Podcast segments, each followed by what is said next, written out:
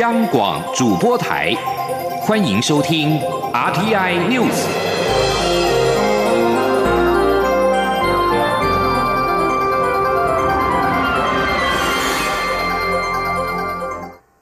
各位好，我是主播王玉伟，欢迎收听这节央广主播台提供给您的 RTI News。今天是二零一九年二月二十五号，新闻首先带您关注国际焦点。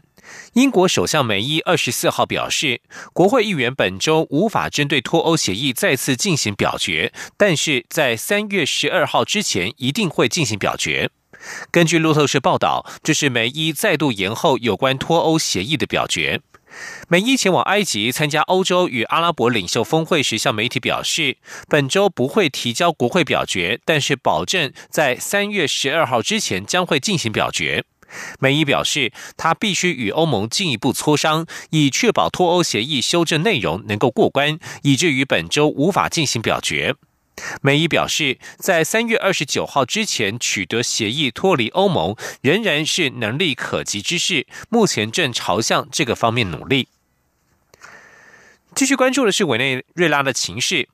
委内瑞拉政府禁止外界人道救援物资入境，加剧了与邻国之间的紧张局势之际，哥伦比亚移民当局二十四号指出，超过一百名伪国军人已经离开冈绍，逃至哥伦比亚境内。在部分委内瑞拉军人叛逃的同时，伪国反对派领袖瓜伊多呼吁军方放弃支持现任总统马杜洛，并且帮助他把急需的人道物资运入国内。由于美国政府近日关闭了与哥伦比亚和巴西的边界，造成民众与军队在边界地区发生冲突。靠近巴西的边界地区传出有两人丧命。哥伦比亚民防官员还指出，美国与哥伦比亚的哥伦比亚的边界桥梁爆发了冲突，导致两百八十五人受伤。联合国秘书长古特瑞斯二十四号表示，他对于美国平民的伤亡感到震惊且难过。并且呼吁各方势力降低紧张局势。在此同时，美国政府一名高级官员表示，副总统彭斯二十五号将在哥伦比亚首都波哥大的利马集团领导人峰会上宣布具体步骤和明确行动，来解决委内瑞拉的危机。峰会期间，彭斯将会晤美国反对派领袖瓜伊多。即将焦点转回到国内，关注转型正义。今年是二二八事件七十二周年，二二八事件纪念基金会表示，除了举办中枢纪念仪式，也透过悲情车站特展呈现当时的历史。同时，基金会预计今年年中完成二二八事件转型正义报告。二二八事件纪念基金会董事长薛化元表示，今年的纪念活动将持续公布二二八事件可能的受难者名单。薛化元表示，自基金会成立以来，大部分是接受受难者家属申请赔偿，但是有不少人甚至不知道自己的亲人当中有二二八受难者。基金会透过核对官方档案等文件，再进行考证查核，预计分批公布约两千名的二二八可能受难者名单，希望借此让大家更了解二二八的受难状况。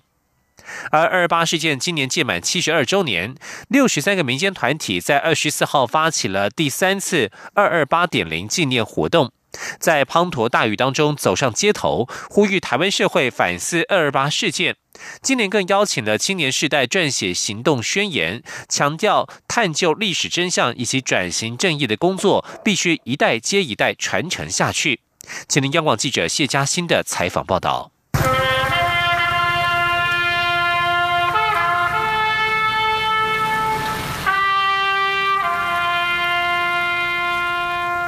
埃及的乐声中，六十三个民间团体二十四号下午在大雨中，以二二八事件起源地天马茶坊原址为起点，展开第三次的二二八点零纪念行动。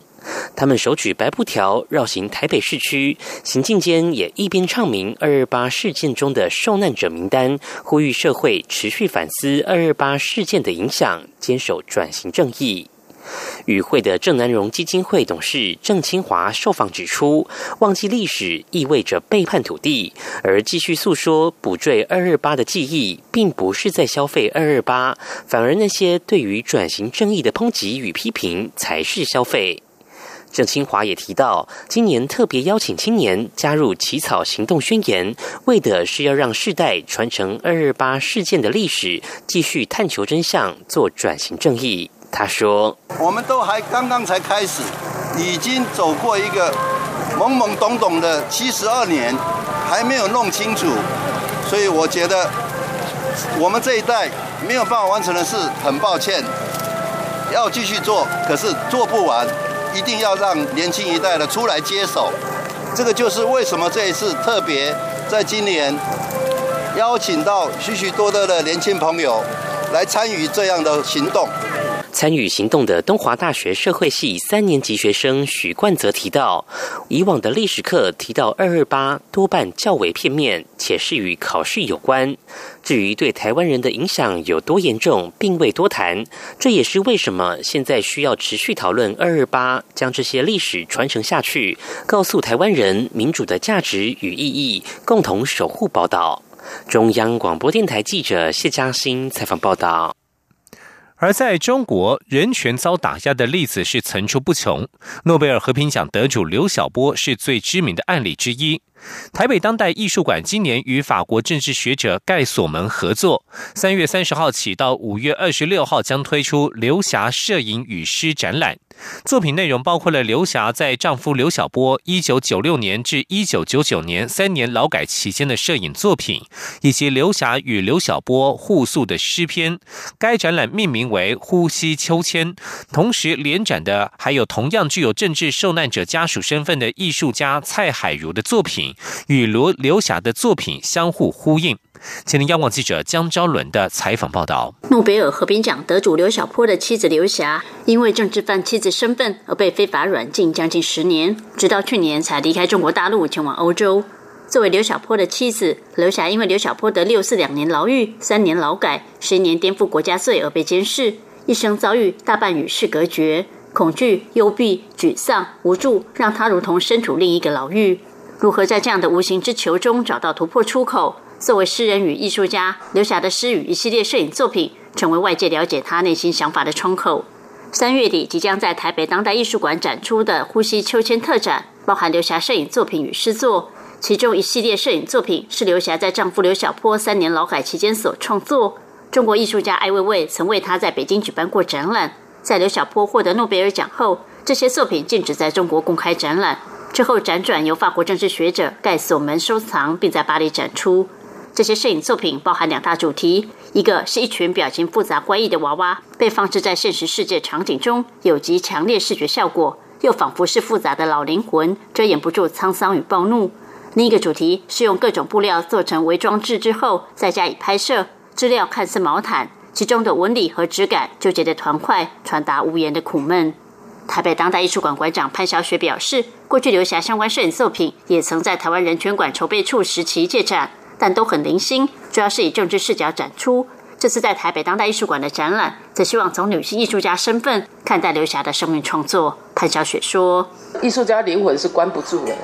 是是想要表现这个东西啊。我这次就是就是在探讨她的那种，就是女性作为女性艺术家，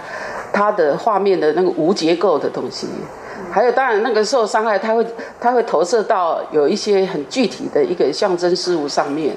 除了摄影作品，同步展出的刘霞手稿诗作，以及他与刘小波夫妻相互倾诉的诗篇，同样能让人感受他悲惨的遭遇以及艺术的高度。除了刘霞作品展，届时联展的还有同样具有政治受难者身份的台湾艺术家蔡海如的作品。蔡海如的曾祖父、祖父、父亲三代都曾分别因为日治时期的民主运动置警事件与国民政府时期的二二八和白色恐怖入狱服刑。在这样的家庭长大，蔡海如深刻感受到各种可能的相关当事者在时光岁月和青春肉体的流逝中不断被压抑禁锢的难言与失语。这次的联展，他特别创作生命之花装置艺术，借由画、诗以及绿意盎然的黄金阁等多重物件意象与观众对话，也与刘霞的作品相互辉映。中国电台记者张昭伦台北三报报道。继续关注国防议题。国防部表示，今年二零一九年军事投资预算为新台币八百九十八亿元，将用于新型通用直升机等计划。另外，为了提升研发能量，中科院科研预算今年提升至一百二十二亿多元，以执行二十六项新式武器的研发工作。立法院外交及国防委员会今天将邀请国防部长严德发报告业务概况。根据送达立法院的书面报告指出，今年国防部军事投资预算为新台币八百九十八亿元，比去年增加了八十六亿元，将持续执行新型通用直升机、F 十六 AB 型战机性能提升以及人吸式短程防空飞弹等计划。国防部进一步表示，另外也将推动近程自动化防御武器系统的筹建、一百零五公里轮型战炮甲车的研制，以及机场跑道扩建工程先期规划等新增计划。另外，报告还指出，为了提升研发能量，国防部挹注中科院科研预算持续成长，由二零一八年的八十二亿多元提升至二零一九年的一百二十二亿多元，并且依创新、不对称及先进科技等作战需求，执行二十六项新式武器的研发工作。而在外交讯息方面。外交部二十四号表示，史瓦蒂尼王国新任外交暨国际合作部长扎杜利一行访台，将觐见蔡英文总统，拜会立法院长苏家全，并且与法务部长蔡清祥签署台史两国移交受刑人协定。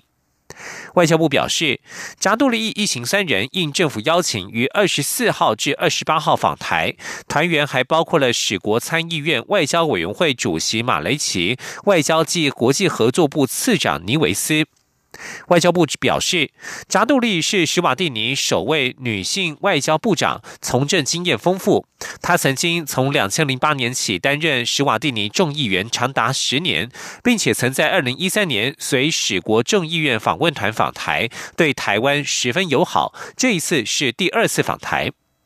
外交部也表示，台史两国邦谊笃睦，史瓦蒂尼政府经常于不同的国际场合为台湾发声，支持台湾参与国际组织不遗余力，是台湾的坚实友邦。继续关注政坛讯息，二零二零年将举行总统与立委选举。中选会代理主委陈朝建二十四号表示，中选会预计在三月十九号或二十一号召开委员会讨论总统、立委选举的投票日期。过去已经有两次合并选举的潜力，原则上就是在一月，确切日期会在委员会讨论之后公布。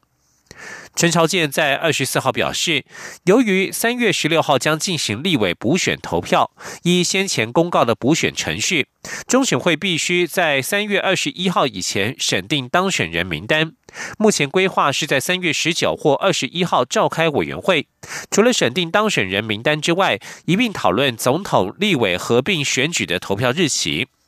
而对于可能的投票日期，陈朝健目前仍不愿意松口，只表示目前原则上就是选定在二零二零年的一月，而且过去已经有两次合并选举的潜力，这一次是循例办理，确切的日期会在三月的委员会确认之后再对外公布。由于依法。立委必须要在二月一号就职。过去两次总统及立委选举合并举行的投票日期，分别是一月十四号、一月十六号，都是在星期六。而二零二零年一月二十五号是大年初一，无法进行全国性的投票。二零二零年大选的日期，目前只剩下一月四号和一月十一号、一月十八号这三个选项可以选。这里是中央广播电台。阳光，翅膀打开了世界之窗；是阳光，翅膀环绕着地球飞翔。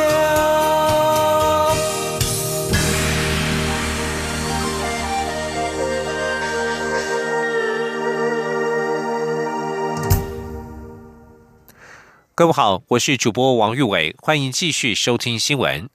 关注社会议题，针对酒驾肇事，蔡英文总统二十四号表示，降低酒驾是政府的责任。法务部已经着手修法，政府一定会严查酒驾，避免憾事再度发生。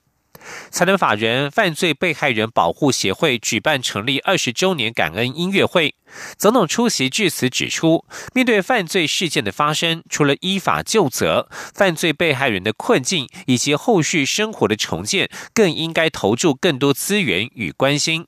司法院及法务部已经提出刑事诉讼法修正草案，增列被害人的保护措施，希望让被害人在整个司法的过程当中，尽量不再受到二次伤害，同时要增强保障他们在诉讼程序当中的参与权益。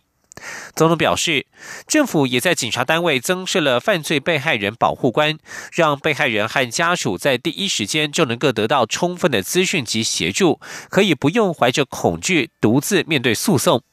而面对因为酒驾肇事身受重伤的被害人及家属，总统特别强调，降低酒驾是政府的责任。法务部已经着手修法，政府一定会严查酒驾，避免憾事再度发生。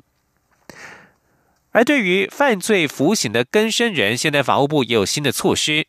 监狱转型科技化，法务部矫正署署长黄俊堂表示，矫正署将在二月十八号。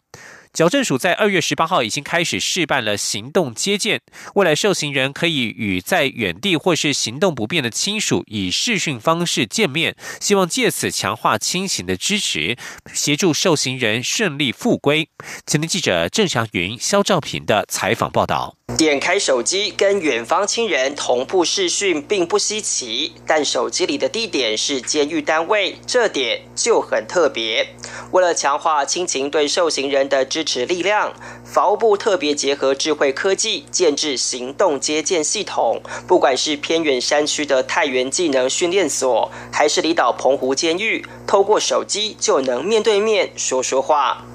之所以会有这样的构想，是因为法务部发现有些行动不便或年纪太小的亲属，为了要见受刑人一面，必须先舟车劳顿。为了降低民众的不便，才会有这套系统。法务部长蔡清祥说：“在智慧型监狱里面啊，把这一块拉出来啊，对于未来啊啊，我受刑人的家属要去探视的时候啊，可以透过这个手机的方式事先预约。”啊，就不必啊，这个长途啊，跋涉的要去探视这些受刑的。我想，这是对受刑的教化是十分有帮助的。矫正署长黄俊堂进一步表示，行动接见系统将从二月十八号试行半年，一个月可以申请一次，每次三十分钟，但只限直系血亲、配偶或行动不便者。不过，特殊情况会有另外考量。不止如此。法务部还推出收容人购物管理系统，受刑人透过指纹按压就能使用所内电脑选购日常用品，省去以往繁琐的人工审核。黄俊堂说：“过去我们都是啊，一直靠手工来操作，到底仓库里面有没有什么东西也不知道，单子填出来有时候买不到东西，他到底有没有钱也不晓得。那现在你这个一个。”啊，我们的一个购物系统，它就打开，你里面多少保管金，啊，都可以看得一清二楚。啊，你要买什么东西，仓库有没有库存，都一清二楚。还有。法务部也导入台湾配行动支付系统，如果民众想要购买矫正机关出产的相关产品，透过手机就能轻松下单。法务部跟上数位时代，除了建制智慧监狱外，也强化了家庭支持功能，无非是希望协助受刑人改过向善，重回社会。中央广播电台记者郑祥云、肖兆平采访报道。为了关心国内危险建筑以及老旧建筑的问题，本台从今天开始将一连播出三个系列的专题报道“围老围老屋拼翻身”的系列专题。围老条例在执行进度上远远不如预期。以目前台北市为例，屋龄三十年以上的老旧住宅占比高达近百分之六十七，但是到上个星期为止，核准的案件数仍然是在个位数。除了评估及重建费用让民众却步之外，站在第一线的围老推动师也指出门槛、宣导、防灾意识等问题。台北市政府则是希望能够一一搬开这些大石头，让围老重建能够加。速进行。前天记者欧阳梦平的专题采访报道。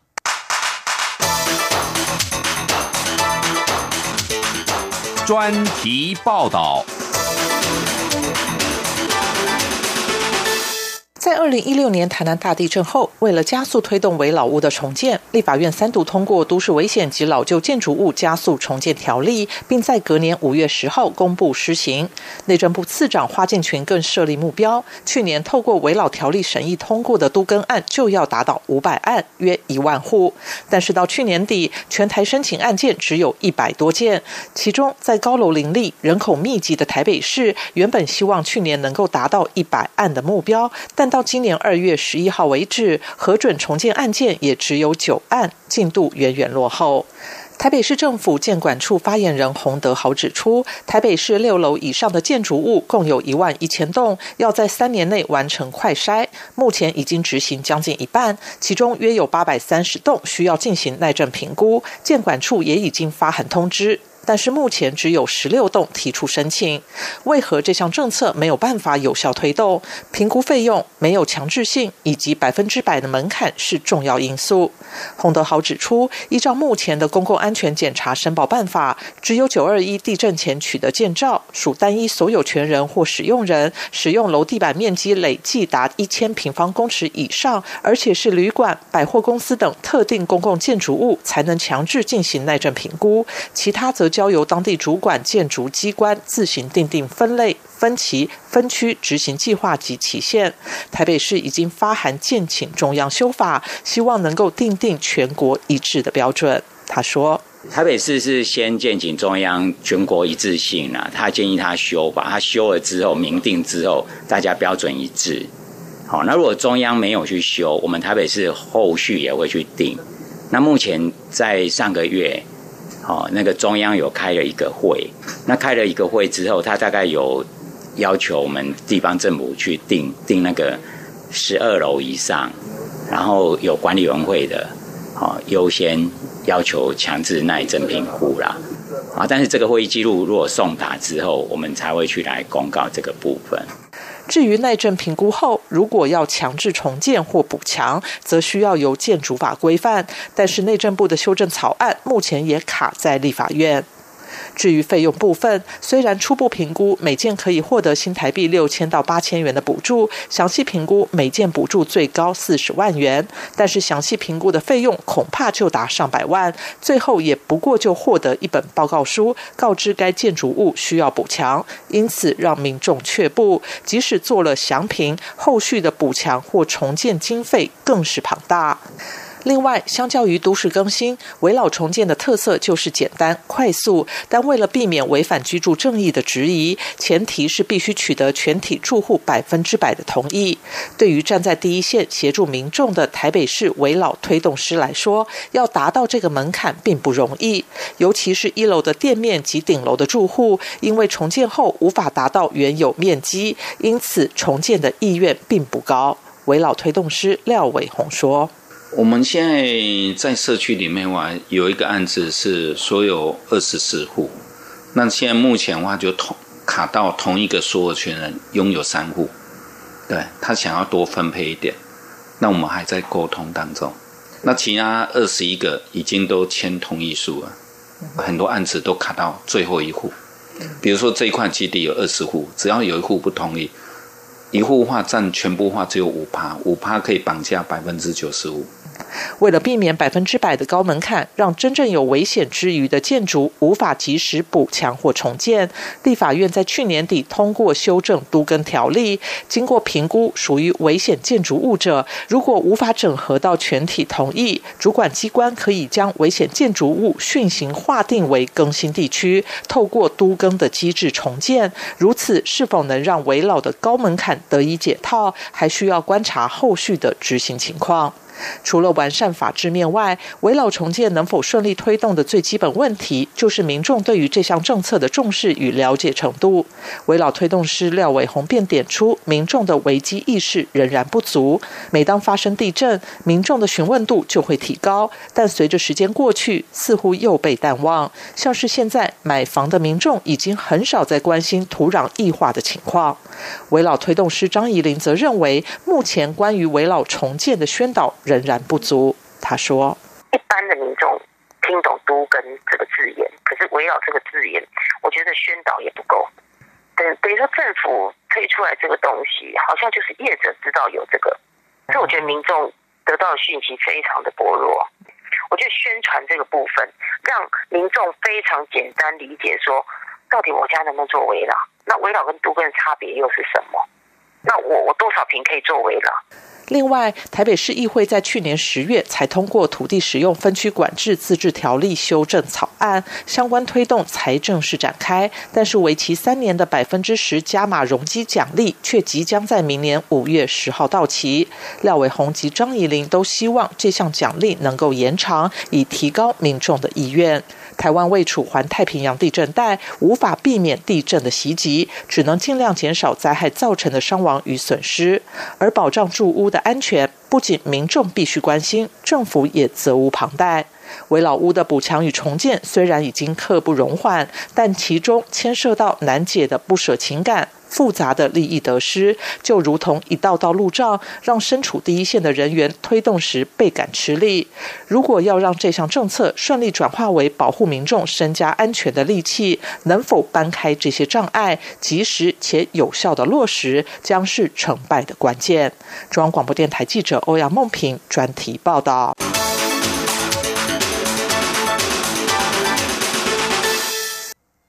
继续关注财经消息，受到亚洲邻国最低价限制，台湾中油公司二十四号表示，今天凌晨零点开始，汽油价格不予调整，柴油每公升调涨新台币零点四元，汽油原本应调涨一点六元，由中油吸收，预估吸收成本二点四亿元。韩国的油品以外销为导向，但是最近亚洲汽油市场供过于求，为了争夺市占率，韩国从去年八月以来就酝酿油品大战，该调涨价格却没有调涨，连带使得台湾的中油连续三周因为亚林最低价限制，未依国际油价涨势调涨汽油价格。根据中油官方网站作为比价标准的九二五千汽油，目前韩国税前批售价是每公升十四点七八元。中中油为十四点七五元，维持零点零三元的价差。中油日前表示，将检讨油价公式，讨论是否维持亚洲邻国最低价的限制。本周国际原油受到沙地阿拉伯承诺扩大减产、美中贸易谈判进展趋于乐观等因素影响走阳，调价指标七 D 三 B 周均价为每桶六十六点七三美元，比上周上涨了三点一九美元。本周。汽油每公升原本应调涨一点六元，柴油应调涨零点七元。继续关注国际消息，美国总统川普二十一号指出，美国需要透过竞争，而不是设法封杀对手，来取得行动通讯技术的成功领先。中国电信设备公司华为轮值董事长郭平在二十四号表示，川普的言论是清晰而且正确的。川普二十一号在推特的贴文，并没有具体提到陷于网络安全风暴当中的华为，但是他的贴文可能被各界视为美国政府对华为态度的软化。在西班牙巴塞隆纳举办的世界行动通讯大会 （NWC） 开幕之前，郭平透过翻译表示，他注意到了川普的推文。他说，美国需要更快而且更智能化的五 G，未来甚至需要六 G。他了解到美国在这项领域的落后。他认为川普的讯息是清晰且正确的。